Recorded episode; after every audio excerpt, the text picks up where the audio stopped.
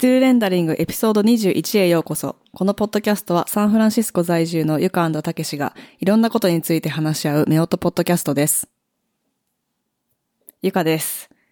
えーもう2019年も残りわずかということで、なんだ。あと1週間そうですね。これ撮ってるのが、12月26日ですね。はい。あと1週間でちょっと、やらなきゃいけないことがいっぱいなんですけど、ほあの、まあ、それはちょっとまあ、やるとして、う。やるとして。えっと、YouTube の方が3あ万人の登録者数になりました。ありがとうございます。ということで、なんかいろんなところがすごい、キリがいい感じになりそうでならなそうで、そうねなんだけど、YouTube は3万人になりました。あ。はい。はい。Twitter は？Twitter あとちょっとで1万人。Instagram は？インスタグラムはね、ちょっと遠い。けど、インスタね、1万いったら、あの、スワイプアップできるから、そうだよね。あの、他のところはフォロワー数はまあ、どじゃ若干どうでもいいんだけど、うんインスタグラムだけは、機能がアンロックされるのそうそうそう。だからね、ちょっと、頑張りたいですけど。はい。ということで。はい。はい。えー、たけしです。えー、年末年始休暇は、まあ大体2週間ぐらい取って、えっと、まあ年末の分と年始の分、うん。なんか、アメリカでは年末に結構休むし、日本では結構年始に休むんで、うん。まあどうせならと思ってまあ2週間休みを取ったんですけど、うん。その間に、ちょっとね、あの、ちょっと前から、なんかアートの勉強というか、その、アートの歴史みたいなのをちょっと学び始めて、うん。その過程で、えー歴史も学ばないとっていうのと、うん。あと、まあ、哲学史というか、その時にどういうことが考えられていたかみたいなのに、今興味が出てきて、うん。まあ、その辺の本を、哲学入門誌みたいなのをちょっと読み始めています。すごい。なんか、すごい沼を見つけましたね。沼というか、まあ、お金かかんないから、いいんだけど、Kindle Unlimited で読める哲学入門書みたいな結構。あるんで、まあそれを読んだりとか、まあ最最近の、まあ、ビジネス書というか、まあそういう感じで、まあ哲学史を元に説明してくれてる、なんかい今の状況と合わせて、うこう。あの、話して、話してっていうか書いてくれてる本と本とかがあって、うん。まあそれを結構読んだりしてますね。はい。なんかすごい知的ですね。まああの、まとまって時間があるときにやれるかな、みたいな。うん。感じで、ちょっと勉強しているところです。はい。はい。第21回のエピソードでは、2019年で良かったコンテンツについてです。はい。はい。2019年も終わりということで、うん。えー、総集編じゃないけど、うん。買って良かったものみたいなところは、うん。まあ他の、ね、うん。他のところでシェアする予定があるということで、はい。今回はあの、コンテンツということで、あの、うんまあなんか本とか、うん。テレビドラマとか、はい。漫画とか、まあその辺の、あの、デジタルコンテンツというか、まあコンテンツについて話をできたらなと思ってます。はーい。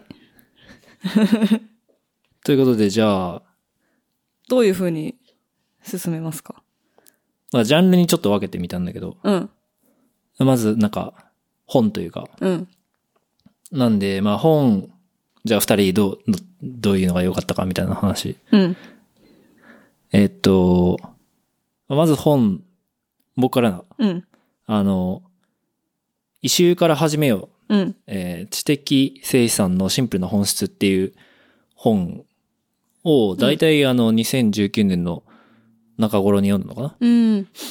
あの、元マッキンゼンで、今はヤフーの CS をされてるあたかさんっていう人のうん。本なんだけど、まあ、2010年ぐらいの本なんで、うん。まあ、結構読み始めるのが遅かったんだけど、うん。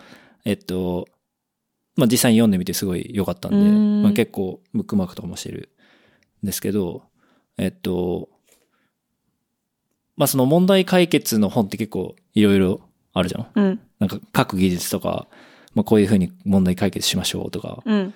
そういう何か何かがあるときにそれに対してどういうふうに解決するかっていうのはまあよくあるんだけど、まあその前にちゃんと解くべき問題をしっかり見極めましょうっていうのがまあ主張の、まあうん前半の主張で、まあ後半は結構あの、まあデザインシンキングというかそのストーリーテリングというか、まあ結構そういうところにの説明が多いんだけど、うん。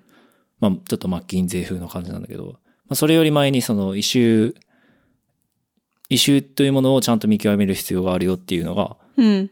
えっ、と、まあ結構重要な主張だったなと思ってて、うん。それはなんか優先順位つけましょうとかっていう話じゃなく、ではなく、本質的な。まあもちろんその、その要素を持っているものに優先順位をつけるっていうのはいいと思うんだけど、えっと、あと重要なのは、その、その異臭というのは、ちゃんと答えが出ないといけない。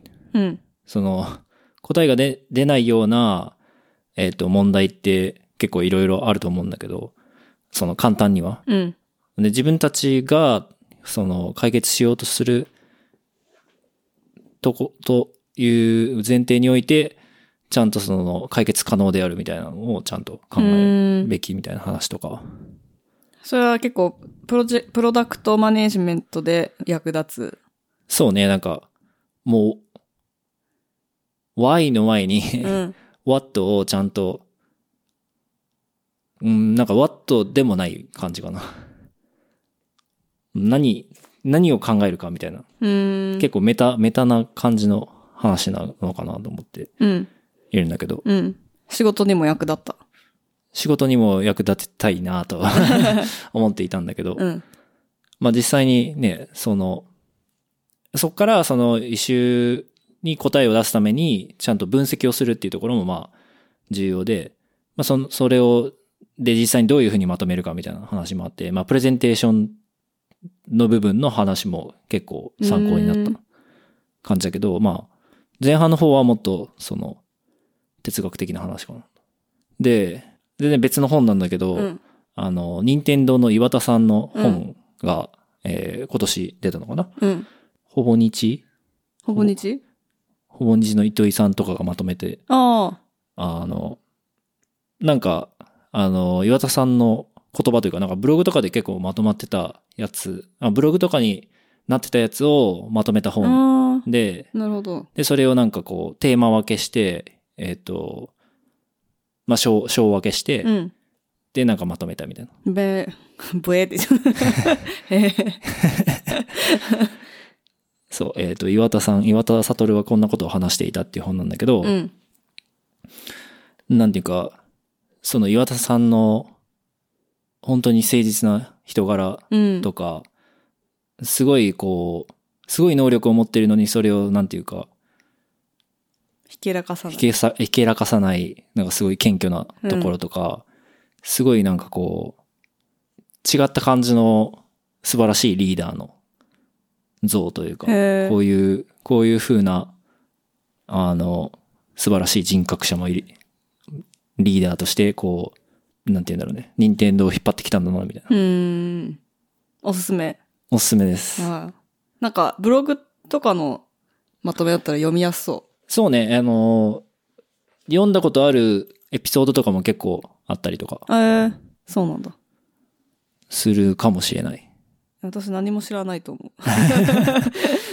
まあなんかでも対話とかあったりするの？そういうのあんまり読んでない。対話？なんか。インタビュー？うんそうそうそう。うーん。え、なんか雑誌とかのインタビューってこと？まあそうね。へえ。え、全然知らないと思う。あ、そう。うん。まああの、結構面白いから、うん。おすすめです。はい。で、最後にあの、まあ森博氏、まあこれ、あの、まあ本というかそのシリーズなんだけど、うん。あの森博さんの小説のシリーズで WW シリーズっていうのがうん。始まりまして、うん。で、この前に W シリーズっていうのがあったんだけど、あの、まあ、その WW シリーズっていうのが、まあ、若干ネタバレなんだけど、ん。えっと、まあ、続編というか、W シリーズの？W シリーズの世界観を、えー、その WW シリーズでも、こう、踏襲してるというか、へー。まあ、その後の世界という感じなんだけど、え、W シリーズはあの、萌えちゃんのやつ？それは S&M シリーズ。あそっか。全然。そう、W シリーズっていうのはうん。オーカロンシリーズって言って、うん。えっと、もう本当人間と同じような、えっと、見た目うん。の、えー、なんていうんだろうね、ロボットよりも、うん。人間が生んだわけじゃないんだけど、うんその、ほぼ、皮膚とか、その、体を構成するものはすごい、もう人間と同じ。じで、うん。で、脳も同じだから、うん。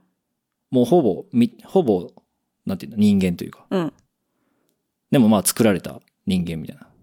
うん。で、まあ区別してるんだけど、うん。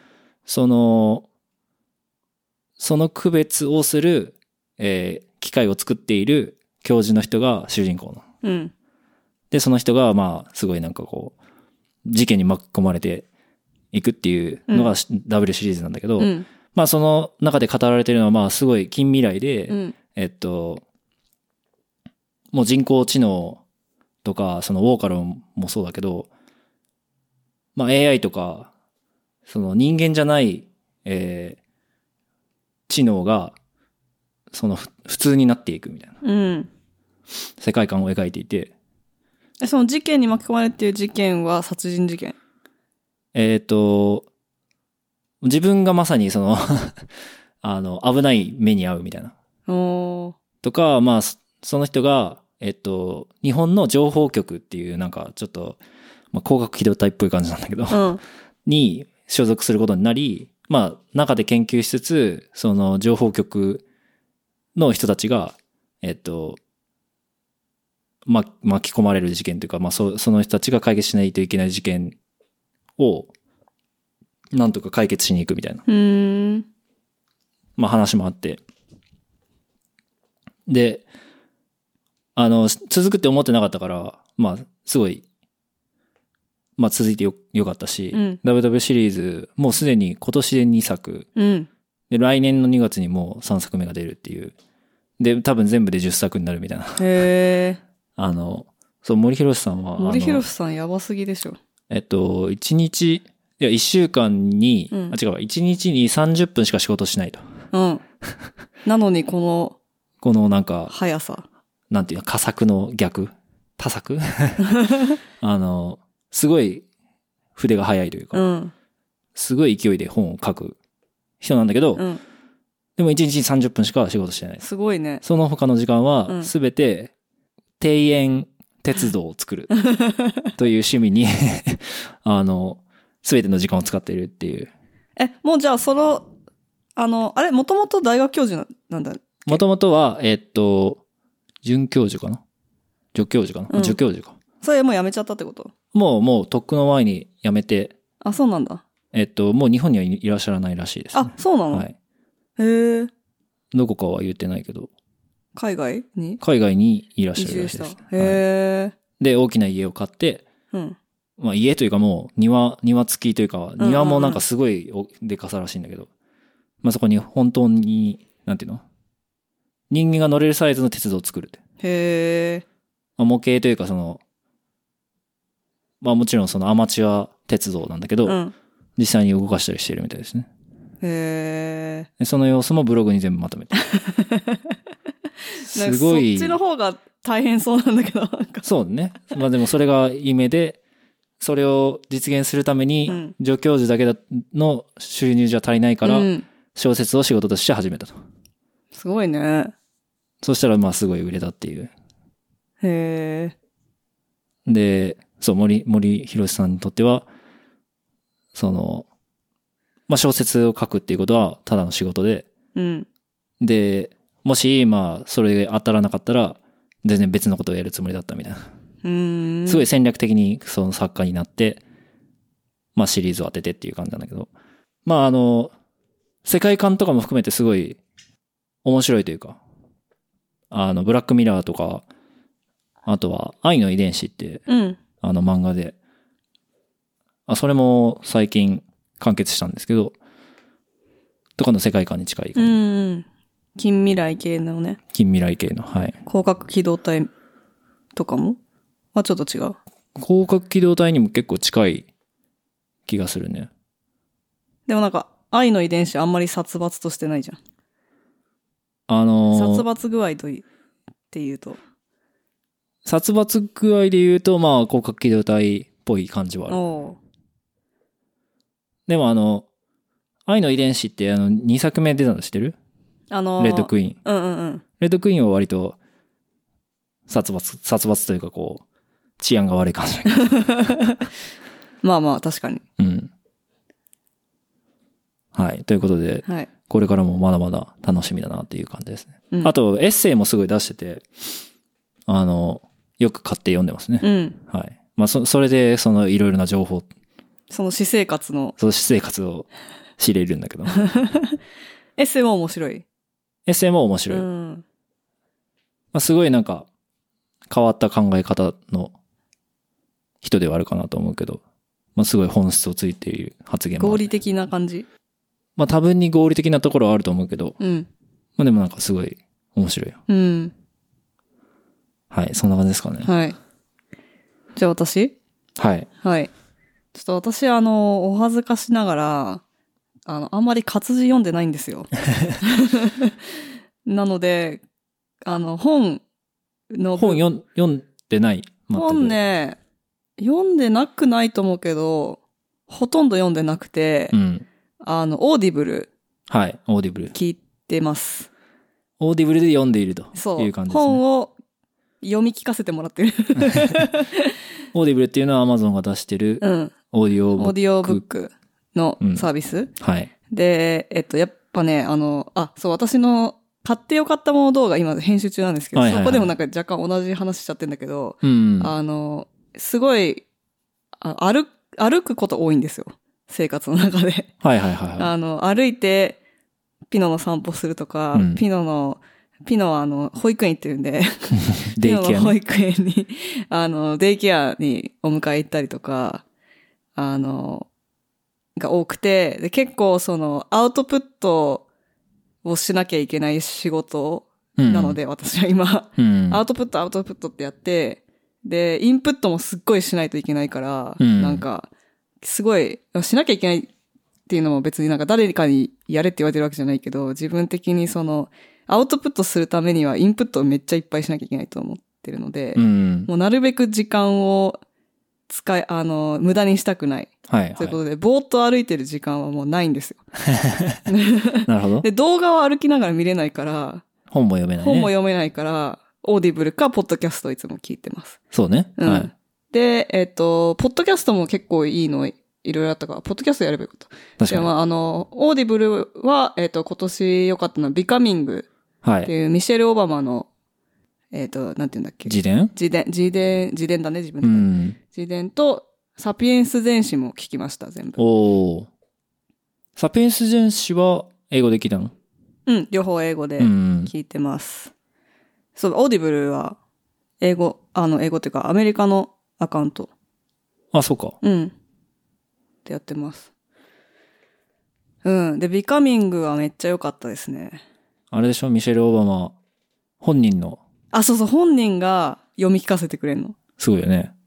すごい。うん。もう超いい、超激アツのあの、少女漫画にできる。そうだよね。僕もあの、途中まで聞いたんですけど、途中あの、バラク・オバマとそう。出会って、あの、付き合い始めるまで、その辺の表現とか、やばいやばい。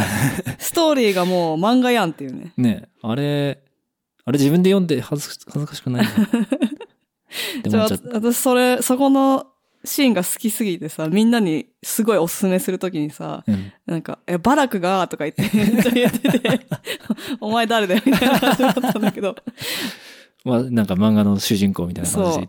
あのーまあ、要約するとですね、はい。あそこの出会いの、ちょす待ってすごい長い話の中の超最初の一部なんだけど、うん。その出会いの部分は。そうだよね。あの、えっと、まず、ミッシェルの方が、ちょっと年上なのかな？そうだね。ちょっと年上か、それか先に社会人になってただけかわかわかんないけど、ああ、そうかも。最初に、先にあの、社会人になって、うんローファームに、うん。あの、入ってたんですよ。うん。法律事務所が。はい。で、バリバリ働いてたら、バラクがですよ。バラクが。バラクが、えっと、ロースクールの途中で、ハーバードかな？ハーバードロースクールかなんか行ってて、で、ミシェルもハーバードなのね。はプリンストンからハーバード行ったのかな、確か。あ、そうなの？そう。まあ、とにかくすごいんですよ、二人とも。はい。で、バラクがインターンとして来たんですよ。そうだね。で、全然、なんか、やっぱ当時の法律事務所は、すごい、あの、結構白人社会だから、あんまりこう黒人がいなくて、うん。で、まあ黒人同士っていうこともあるし、なんか、まあすごいバラクがもうチャーミングで、うんなんか全然インターンなのにすっごい優秀だし、みんなからめちゃくちゃ信頼されて、あの、愛されてるキャラで、なんか、何なのよみたいな感じだったんだけど、だんだん仲良くなって、キャーっていうね。それ以上はちょっともう皆さん読んでいただいて。はい。あの、しかもそれ最初の、最初のチャプター3ぐらいよ。3、4ぐらいだよね。うん。そっからもね、あの、もちろんバラク・オバマが大統領になるまで、うん。みたいなところもあるんでしょ？そう。いや、そこまで聞けてない。うん。っていうか、そう、最後の方は、あの、トランプが勝つところまで入ってる。ああ、そうか。結構、赤裸々にうん。書いてて、なんか、あの、がっかりしましたみたいな。うんう。ん。いや、めちゃくちゃ面白いです。はい。おすすめです。やっぱりオーディオブックで聞くのがおすすめ。うーん。でも英語英語があでも英語勉強中の人にもすごくいいと思う。うんあの、結構、わかりやすいし、うん。あの、まあ、自伝だから、その、サピエンス全史とかは結構難しいと思うけど、英語で聞いたら。あの、うん難しい言葉とか、科学的な言葉とか出てくるけど、あの、まあでもなんかサピエンス全史はさ、なんか、うんなんか説明してくれる本じゃん？うん。でもビカミングはまあ、一応、なんていうの？ちょっと小説っぽいところも入ってるじうゃん。ーん。自分を説明する。うん。なんかちょっとした違いがある気がするんだけでもまあなんか日常にどっち、どっちの方が近いかっていうと、ビカミングの方が近いと思うけど。ど。そう、のうん普通の、ひ普通の生活をしてる人が使う言葉。まあそうね。そっちの方が、うん。ああまあそうね。もう俺もサピエンス全史聞いてないからわかんないけど。うん。サピエンス全史はどうだったの？サピエンス全史ね、もうなんか長い。どっちあんまり聞いてないところも。結構意識飛んでるところもあったんだけど。うん。うん。まあ部分部分ですごい重要なことがあったりとか。そうね。なんだ？えっと、何ですか？何があったかな？まあ、あの、そのなんか、本当にサピエンスの前史だから、はい。あの、マジで猿から進化しましたみたいなところから。なるほど。ネアンデルタールとのそうそうそ話とかもある。う。そう。で、なんか、火を使い始めましたとか。はいはいはい。採集し始めましたみたいな。はいはいはい。え、どの辺まであるの？や本当に現代人現代人まで。あまあ、現代、うん。てかなんあ。か産業革命とか、そうそうそうそう。あの、社会、社会主義とか共産主義から民主主義とかそういうところもあるの？あ、そこサピエンスあったかな？あの、今、その続きっていうわけじゃないかもしれないけど、あの、21 Lessons from the 21st Century ってやつうん。読んでて、うん。それ、続、続きって立ち位置立ち位置かわかんないんだけど、うん。あの、そう、それこそ、その、あの、今、本当最初の方だけど、最初のチャプターで、その社会主義とか民主主義とか、民主主義の終わりじゃないけど、その今なんで、うん、あの、結構、社会主義っぽい思想うん。とか、あの、まあ、リ、リベラリズムがちょっと弱くなってきているみたいなうん。話が、あの、出てる。なるほど。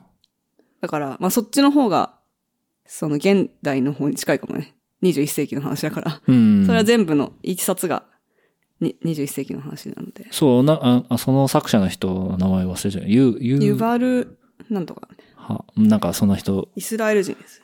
あの、まあ、過去をサピエンスで書いて、えっと、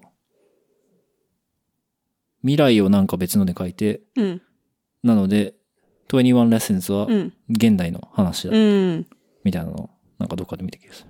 なんか、前も、あの、うちらよく話してるけどさ、あの、えっと、歴史の教科書がさ、うん。最初にそのネアンダルタールとかやりすぎて、あの、最後の方は、あ第二次世界大戦とかのところに時間がなくなってちゃって、はい超適当になって、一年が終わるみたいな。ーそんな感じだとサピエンス？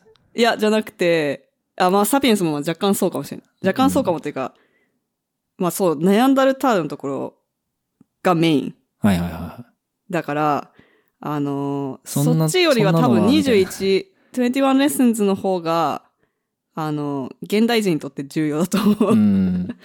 えまさに今、哲学史入門書本を読んんだけど、まあすごいいっぱいあって、でも、やっぱりそこでも書いてたんだけど、やっぱアリストテレスとかソクラテスとか、あの、プラトンとかすごい古代、うん。古代ローマ時代の、うんうん。古代ローマ。まあその辺の時代のギリシャか、うんあの人たちの、あの、哲学を結構、やっぱりやるんだって。うん。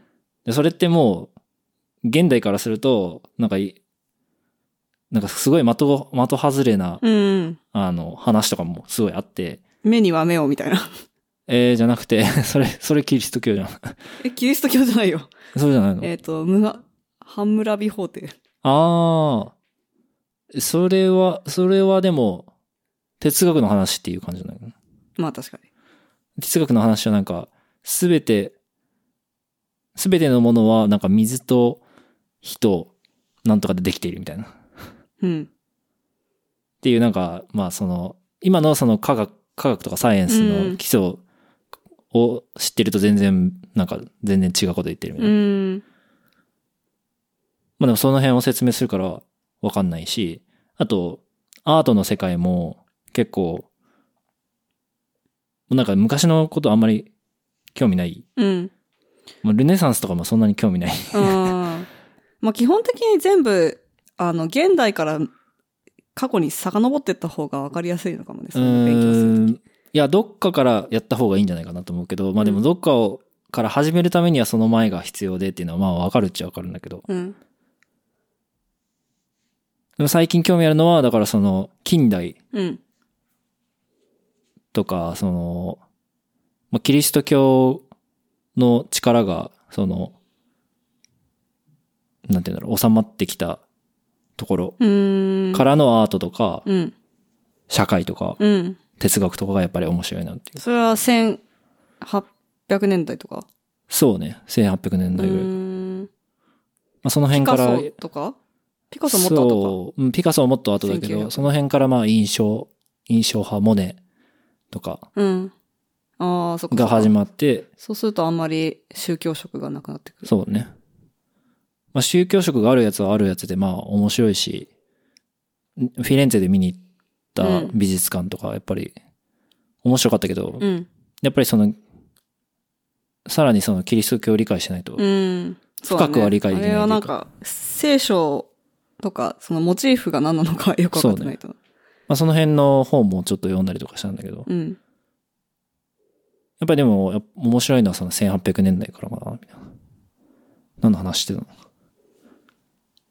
サピエンスの話。?21 レッスンズ。うん。そう。まあそれは今、まだ途中なんですけど。ビカミング読んでるんだけど、読んでるというか、聞き始めて、なんか途中で止まっちゃったのは、うんポッドキャスト聞くタイミングうん。でもあるから、うん。まあ、ポッドキャストの方聞いちゃおうかなって。そうね。ちなみに、ポッドキャスト、今年の一番良かったポッドキャストは？えー、それは難しい質問なんだけど、多分、Getting Curious かな？ジョナサン・バンネスの。クイアアイの。そう、クイアアイのジョナサンがやってる、あの、ポッドキャストがあって、これすごい真面目、真面目っていうか、めちゃくちゃちゃんとしてや、してるんだよね。っていうか、あのてか、あそうだエリザベス・ウォーレンそうそう、エリザベス・ウォーレンと、うん。ポッドキャストやるってすごい、ね。そう、なんかそういう、あの、政治、まあ、結構かなりリベラルなあれだけど、リ,、うんリベラル系の政治の話とか、あの、他の、クイアアイのキャストが出たりすることもあるし、科学者が出ることもあるし、うん。まあ、いろんな、あの、すごい広いゲスト陣たちが出てきて、うん。結構わかりやすくいろんなことについて教えてくれるので、なるほど。うん。それも良かったかな。あとは、あの、まだエピソード数結構少ないんだけど、うん。あの、マッティとピーターがやってる、ああ、やってるやつその YouTuber のマッティとピーター・マキノンがやってるやつが、まだ6話ぐらいしかないのかな ?8 話あるか。最近また開始した。そう。再でもね、開したみたいこれね、すっごいね、クリエイターとしては全部なんか、わかるわーみたいな。感じだし、あの、結構まあ、他の友達のアーティストとかクリエイターとかと同じような話してるからな。うんうん。もしそういうのをあんま話せる友達が周りにいなかったらこれ聞いたらなんか、面白いかなと思ったり。なるほどね。うん。ポッドキャストで言うと、そうね、そのピーターとマッティのやつをやっぱり聞いたりしてるんだけど、あ、最聞いてるの知らなかった。はい、聞いてます。もう本だけで結構言っちゃっもう30分ぐらいた。あれ？話してなんか話すことないとか言ってた。えっと、じゃあまあちょっと漫画の話もはい。もうそのまましちゃうと、えっと、僕らの大好きなうん。ヤムキング牛島くんがはい。完結しちゃいましついにて、はい。40何巻？5かな？45? ?45 か6か。はい。なんか2004年から始まって、すごい。15年か。15年。15、6め年。ちゃくちゃ最初の時の絵と変わってるもんね、今。そうね超上手くなってる。やっぱそうだよね。15年も続けるとうん。上手くなりますね。そうだよね。やっぱ一番衝撃的だったのは、うん洗脳くんかな。あー、洗脳くんやばかったね。あれはでも実際の事件を元にしてるみたいですね。へあれは、あれはやばー。い。やばいね。撃つ、撃つ途中で。ね。あのー、え、あと、あの、よ、与沢翼みたいなやつもあったじゃん。あー、なんだっけ？えーっと、忘れちゃった。スタートアップくんじゃなくて。何金くんみたいうな。ん。あれも面白かったよね。面白かった。うん。うん。でもね、牛島くんを好きだと言ってる人はなんか信頼できる。信頼できる。会ったことあるの？あるあるある。うん。なんか、あの、ちゃんとこう、社会の暗い部分を見つめられる人。なるほど。ワンピース好きですみたいな感じじゃないってこと？そう。勇気、元気、仲間との絆。そんなのはどうでもいいんです。そんなことないでしょ？そんなことない。あの、鬼滅の刃ってね、うん。あの、日本でもアニメが始まって、もうなんか漫画の人気もすごい上がったたいな。ん。売り上げ、売り上げ数が全然違う。何？アニメ始まる前とあ、始まる後そうなんだ。で、あの、売り上げもワンピースを抜いたみたいで、ええすごい。なんか久しぶりにワンピースジャンプ声した。らしい。あれ？ジャンプだよね。そう、ジャンプ。よかったね。はい。やっぱあの、やっぱり、なんて言うんだろう、能力、能力、能力が、うん。なんて言うんだろう、憑依する何かうん。と、刀っていうのはやっぱ、ガチなんですかね。あー、なんかその、まあ、鬼滅の刃は、うん。あの、和風じゃん、それの。そうね。なんかそれを洋風にしたのゲームオブスローンズみたいな。うーん、まあ。ちょっと違うけどちょっと違う。あ、違う、ロード・オブ・ザ・リングみたいな。ああ、そうね。あなんか、指輪？ああ。まあよくある。まあよくああるの設定だけど、まあそれがまたいい。うん。まあジャンプのあの感じもいいんだけど、うん。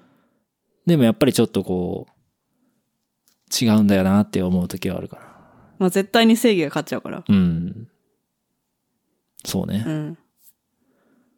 あとはあの、それこそこ今週に最終巻が出たテセウスのうん。船っていうやつ、10巻で完結したんですけど、うん。それもすごい面白かったし、うん。あの、なんていうの、タイムリープものというか、うん。あの、僕たちのいない街僕だけがいない街。僕、僕だけがいない。僕だけがいない街的なやつで。的なやつねう。ん。あれが好きだった人は好きだと。うん。はい。ということで、本はそんな感じ？はい。そうね。じゃあ次はアプリ、はい。アプリシリーズ。うん。どうですか？私、アプリね、何し、何の話しようと思って考えたんですけど、はい。まずあの、アップルマップアップルマップ。使ってますか？使ってないです。アップルマップね、めっちゃいいんですよ。えー。私もね、あの、か、ここ1ヶ月ぐらいから、1ヶ月前ぐらいから、ちゃん、あの、乗り換えたんですか ?Google マップから。まあ、Google マップスはやっぱすごいいいじゃないですか。あの、そう思ってたんですけど、はい。何がいいんですか？あの、綺麗。Apple Maps。で、Google Maps 最近すっごい気になってたのが、はい。なんか場所の広告出し始めてんのね。場所の広告？多分。なんか行ったこともない、興味がないお店を、めっちゃなんか、ひ、引きの状態ですっごいここにパンドラありますって。パンドラっていうのは、あの、アメリカで言う、あ、じゃ日本で言うサンドシーみたいな。なんかちょ、すっごい微妙な立ち位置のジュエリー屋さんなんだけど、全く興味ないの。なるほど。一回も行ったことないし、一回も買ったことないの。なるほど。なのに、すっごいなんか、どの街に行っても、こ ここにこだっつって。ここにパンドラがあるぞっつっそう、て。い行きたくないわっつって。とか、マクドナルドとかもそうだと思うんだけど、多分そこになんか金の匂いがするわけですよ。なるほど。感じるわけですね。感じてんの。うん。やっぱね、アドの会社ですから、はい。Google は。はい。それで、ちょっと、なんかやだな、これ。超、なんか押してくんだけど、みたいうな。ん。思ってて。ターゲットしてくるわっつって。そう。ターゲットすらされてないと思うんだよね。行ったことないから。ターゲットされ、マクドナルドとかも行ってこ、行ったことないじゃん。まあアメリカで。治安悪いから。つまりターゲットではなく、もうただただ金が発生してプロモ、るだけ。プロモされてるってことね。それで、あのーでも、ね、あ Google マップ使わないわけにいかないと思ってたから、そうだよね。ずっとなんか使ってたわけですよ。まあでもブックマークとかリスト、そう。機能はブックマークと。でもあれもさ、なんか嫌じゃん。なんなんだかなっていう、ね。どうせ違うチームがやって整合性取れなくなったんだろうみたいな。落ち着いてください。はい、落ち着いてください。大企業あるあるかよみたいな。はい。アップルマップ。で、Apple マップが iOS13 で良くなるっていうのを、あの WWDC とかで、はいはいはい。あの知ってたわけです、私。なるほど、なるほど。で、あ、Apple マップって、あ、なんかあんま使ったことないけど、なんか、あ、へえ、みたいな。っうん。て思ってて、で、実際にこう、アップルマップ使おうって思ったのが、ニューヨークニューヨークで、えっと、なんで思い立ったのかな？なんかよくわかんないけど。パンドラ出るわって言ってたじゃん。そう。なんかパンドラに切れすぎて、うん Apple マップを 開いたの。なるほど。そしたら、めちゃくちゃ綺麗やんっていう。なるほど。あと、その、ダークモードダークモードド対応してますよだし、ね。ニューヨークで見ると、あの、すメトロが、すっメトロね。ごい綺麗にカラーではい。見えて、はい。なんかあの、乗り換えのやつとかもすごいわかりやすかったし、はい。え、何これ？こっちの方がいいじゃんってなって、はい。で、あと、あの、ルックアラウンドっていうストリートビューみたいなやつもうん。入ったんですよ。なるほど。最近。それもなんかすっごい、まあ要するにストリートビューみたいなんだけど、なんかちょっと立体感があるようなはいはい感じで、あの、なんか、なんていうの、パララックスみたいなはい。感じになってる気がする。よくわかんないけど。ちゃんとなんか 3D 対応してるみたいなね。うん、なんかその、ベッターっていうやつがぐるぐる回ってるだけじゃなくて、ちゃんと奥行きをちゃんと計算された、るそうそうそう動きをしてくれるわけね。そんな感じがパララックス、なるほどね。はいはい。で、えっと、パンドラないし、パンドラは出てこない。はい。えっと、リスト機能も入ったので、入ったの？そう。え、なんかシェアしたりできるの？シェアはわかりません、まだ。シェアが重要な。試してないいけど、あ、できんじゃない？でも。さすがに。わかんないんだけど。でもね、どんどん良くなっているから、乗り換える価値ありってことですね。乗り換える価値あり。そして、そして、なんと まあ、Apple Map 使うってことは iPhone 持ってるってことだと思うんだけど、はい。iPhone 持ってると、あの、ナビゲーション中に、あ iPhone をロック、ロックっていうか画面をオフにして、して、はい。歩いてるじゃん。はいで、なんか、あれ、どうだっけそろそろ右かなとか思って、パッて見たら、アンロックしなくても画面に出てんの。すごいじゃん。そう。で、Apple Watch も対応して、なんかトントントンってこう、そろそろ右ですよ。そうね。あれ、そう、たまに、たまにナビゲーション、その車運転してる時のナビゲーションで使ったりするんだけど、うん。やっぱあれ便利だよね。なんかトトトンって、そここだよって言ってくれるねう。。そう。感じ。だからまあ、どっちみち結構全部 Apple 製品だから、はい。それに、あのもう、乗っかっちゃうっていう。感じで乗り換えるといいと思います。はい。だからまあ、今までさ、やっぱ、今までっていうかすごい、まあ何年も前から iOS 使ってる人は、昔の Apple マップがダメだったから、うん。それ以来ずっと Google マップ使っちゃってるっていう人多いと思うけど、はい。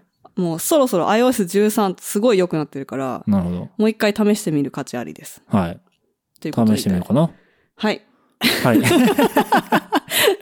っとすごいあ熱く語っちゃった。はいあともう一つはですね、はい、もう一つ。はい。TikTok なんですけど。TikTok？あら。なんかちょっと遅くない？そう、遅いの。はい。遅いんだけど、はい。やっと面白さが分かったというか、ね、なんかきっかけがあったわけ？あ、TikToker にめっちゃあった。?TikToker にあったのね。TikToker、TikTok インフルエンサー。はいはい。今はそういうのがあるんですね？TikTok インフルエンサー。そう。インスタグラマーみたいな感じで TikToker って言うんですけど、TikToker はさ、その、何をこう、モチベーションにやってる感じなんですか？やっぱね、TikTok は YouTube ににちょっと似ていて、あの、全部アルゴリズムで発見されるの。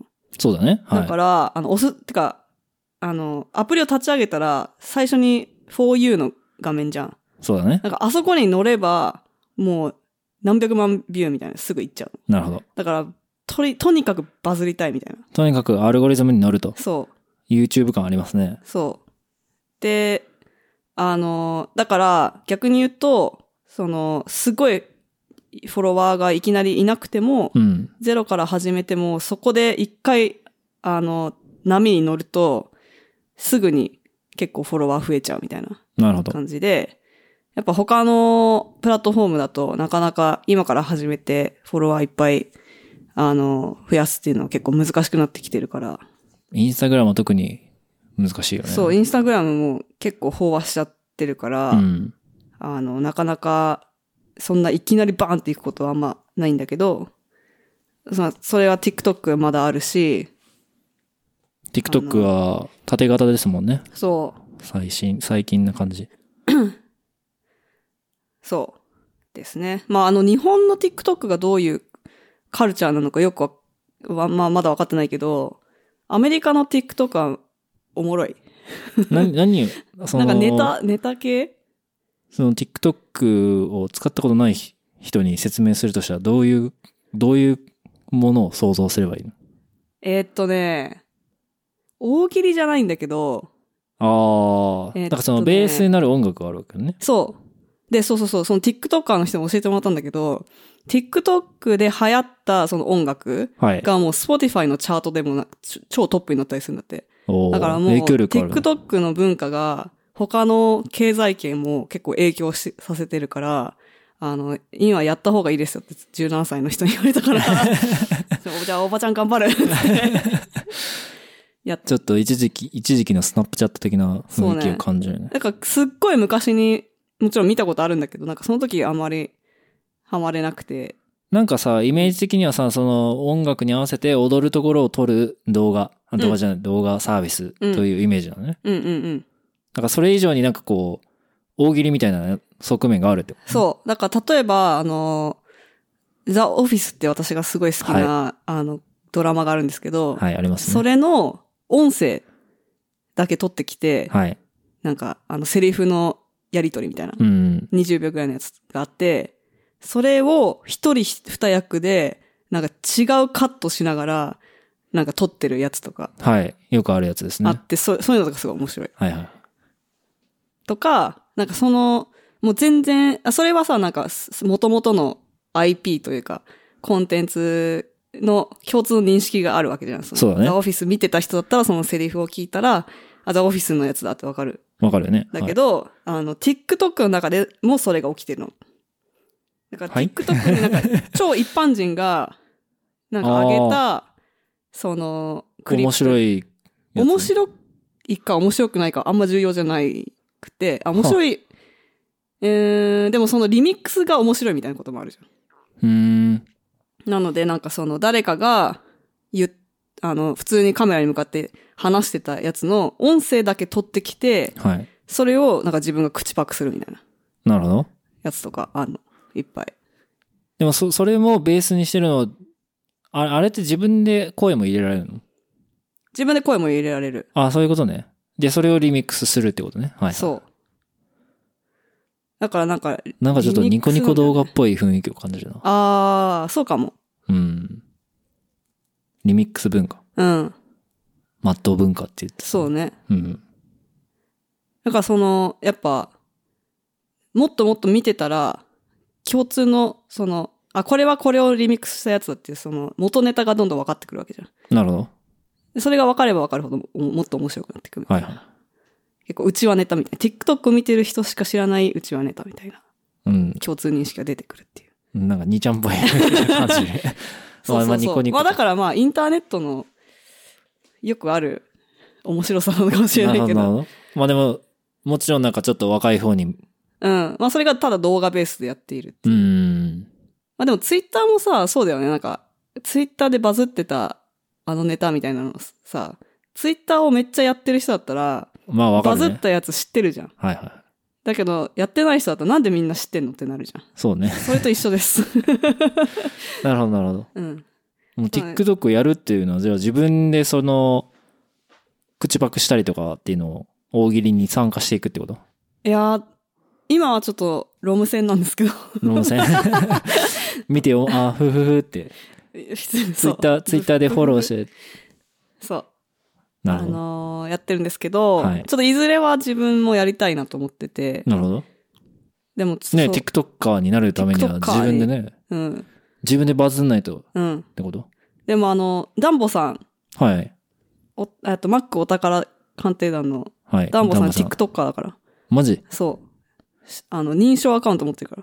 認証アカウント？うん。チェックついてる。ダンボさんは何をしてるの？ダンボさんはね、何やってんだ？え、なんか、えっと、フォローしてるんだけど、多分普通になんかその iPhone の情報とかもやるし、なんか、ななちゃん、あ、ななちゃん人形って知ってる名古屋の？見たことあるっけ？いや、ないと思います。ななちゃん、ななちゃん人形っていうな、あー、見名たことある古屋にあるめっちゃでかい。い、あー、見たから。ななちゃんっていう人がいるんですけど、はい、はい、はい。そのやつの動画上げてたりとか。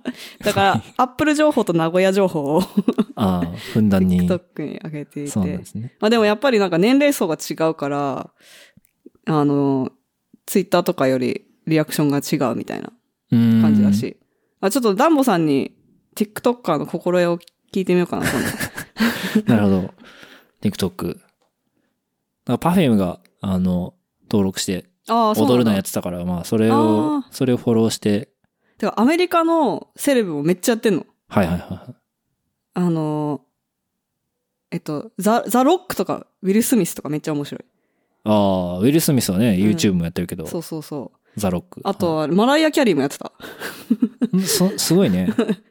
あとあれだよね、あの、最近見たマリッジストーリーに出てた、うん。なんだっけ？アダム・トライバー？スカ違うレットヨハンディーン、ディーンなんだわ。え？あの女の人。女の人？ああ、あはいはいはい。えっと、ビッグリトルライズに出てる。ビッグリトルライズにも出てくる人です。はい。そのあ、人。名前ど忘れしちゃった。あの人大好きなんだけど。うん。あの人もなんか TikTok 出てきてた。やってたね。踊ってたね。そう。なんかセレブ、まあ、がいるのはまあ面白いけど、普通に素人もめちゃめちゃ面白い。うん。ので、ぜひ2020年、2020ぜひ一緒に年 TikToker にな りましょう。はい。はい。頑張頑張りましょう、30代。が頑張っていきなさい。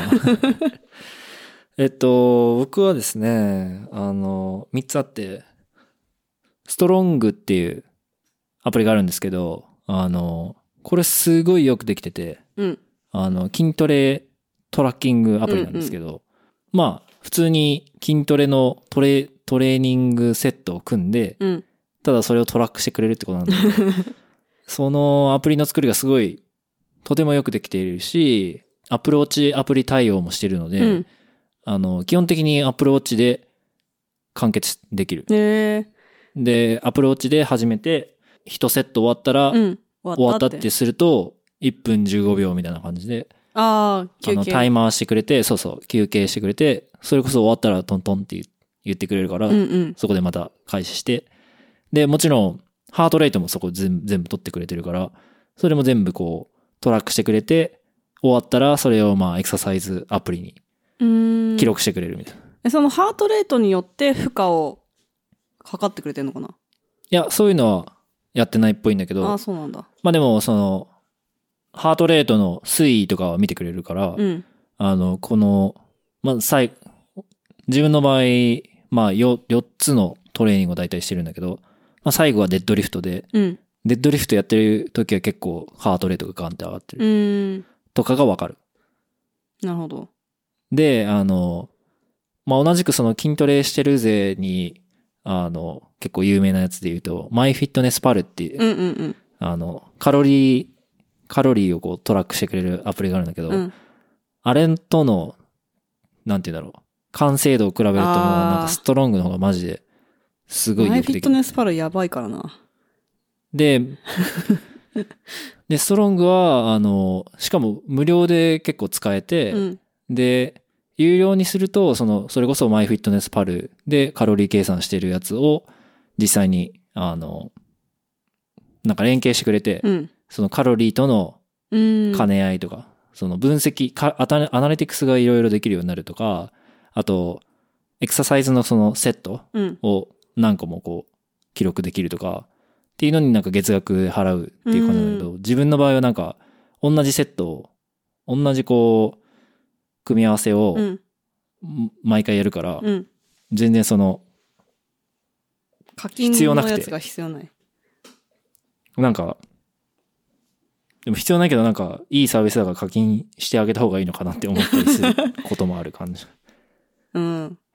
ちょっとマイフィットネスパルさ、あの、書き、書き換えてっていうか、あの、作り直したらいいんじゃない？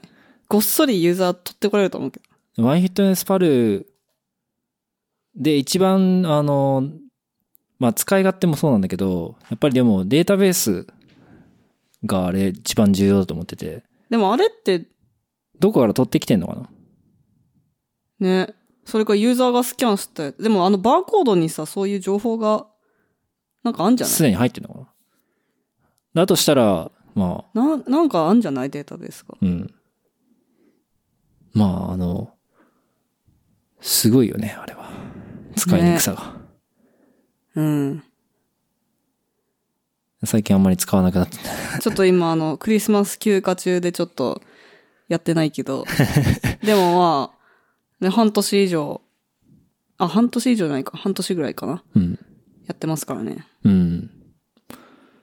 そう。なんで、えっ、と、ストロングっていうアプリはすごいおすすめです。筋トレに。はい。はい。えー、まあ、次は、あの、まあ、アプリ、まあ、サービスもあるんだけど、えっ、と、クオラっていうアプリ。なんか、時間があったら、うん。Twitter、Instagram、あと、リーダーっていう RSS リーダーのアプリうん。と、巡回した後に、も、なんかもっと暇だなっていう時はクオラを開くってういう。ん。でもそこで、あむしろクオーラのおかげで筋トレに目覚めたんじゃないの？そう、クオラ、エジケンさんの。そうだね。クオラにまずはハマって、クオラを読んでたら、やっぱり筋トレいいよみたいな話がうん。あり、で、まあ、この話は前、前回、前もしたか。したっけ？あ、筋トレのあの時に筋トレ、筋トレの本を読んだりして、そうそうそう。で、でもそこから結構続いてるから、まあ。で、クオラ、まあ、時々その、筋トレはいいぞ、みたいな質問と回答がやっぱり出てくるし。うん。まあ、それ以上にでも、クオラは、まあ、勉強してるなんか哲学系の話の、あうんの、ことも書いてく、書いてる人がいたりとか、うんうん。あとやっぱ面白い、面白いエピソードがうん。なんか、あったりとかして、うんうんすごい面白い。ので、まあ、クオラは引き続き使っているんですけど、はい。やっぱりなんか、まあ、なんか、一悶着あったみたいで、うん。まあその、一悶着あったのも、まあ、すごいこう誠実に、誠実というかその、ちゃんと透明、透明性を確保した形でちゃんとこう対処するっていうのをちゃんと説明してて、うーん。え、一悶着ってな、ななんか炎上みたいな？まあなんかある、あるユーザーがまあ、うんあの、バンされたんだけど、うん。まあその過程とかもちゃんと説明されたりしてて、まあそれはそれでいろいろあったっぽいんだけど、うん。あのそのクオラの前提となる、前提というかその根底にある思想として、BN、BR か。be nice, be respectful うん。っていうその、まあコミュニティを作る時にそういうちゃんとした思想っていうのが重要なうん。のを感じたりもしましたね。うん。で、まあ最後は、えっと、お金管理系のアプリなんだけど、えっと、 Personal Capital っていうアプリがあって、うん。まあやっぱりあの、クレジットカードマニアなんで、まあいす、すごい数のクレジットカードを持っていて、うん。それと、まあ、あの、銀行口座いくつかあるんで、まあ単にそのクレジットカードの statement で見見てるだけだと全然支出とかわかんないから、それをこうアグリゲートして見れるビューを提供してくれるのがパーソナルキャピタルで、うん。で、ちょっと前までミント .com っていうのを使ってて、うんうん。でもちょっと不満があったんで使うのをやめて、で、最近また、ミント .com を使おうかなと思ったら、まあその問題が解決しなかったんで、パーソナルキャピタルを使い始めたっていう感じなんですけど、うんパーソナルキャピタルも、まあいろいろ不満があって、パーソナルキャピタルってなんかアドバイザーでお金を儲けてるのが、すごいこう、アドバイザーと話しませんかみたいな。アドというかプロモがすごい出てくるんだけど、もう何回、何回こう、あの、ディスミスしても。何回も出てくるみたいな。あれはちょっとやめてほしい。のへとー、あとはその、いつクレジットカードの請求が来るかっていうのがすごい重要とか、その、いつ払わないといけないかっていうのはすごい重要うん。じゃん。それが、あの、アプリで見れないっていう。う。あの、ウェブ、ウェブからしか見れないんで、それはぜひアプリでも対応してほしいなと思ってるんだけど、うん。あ、そうね。あの、それ以外はすごい役立ってます。うん。はい。そんな感じですかね。それアメリカのやつでしょ？そう。えっと、日本は、あの、引き続きマネーフォワードをうん。使ってるんだけど、ちょっと機能が、どんどんプレミアムうん。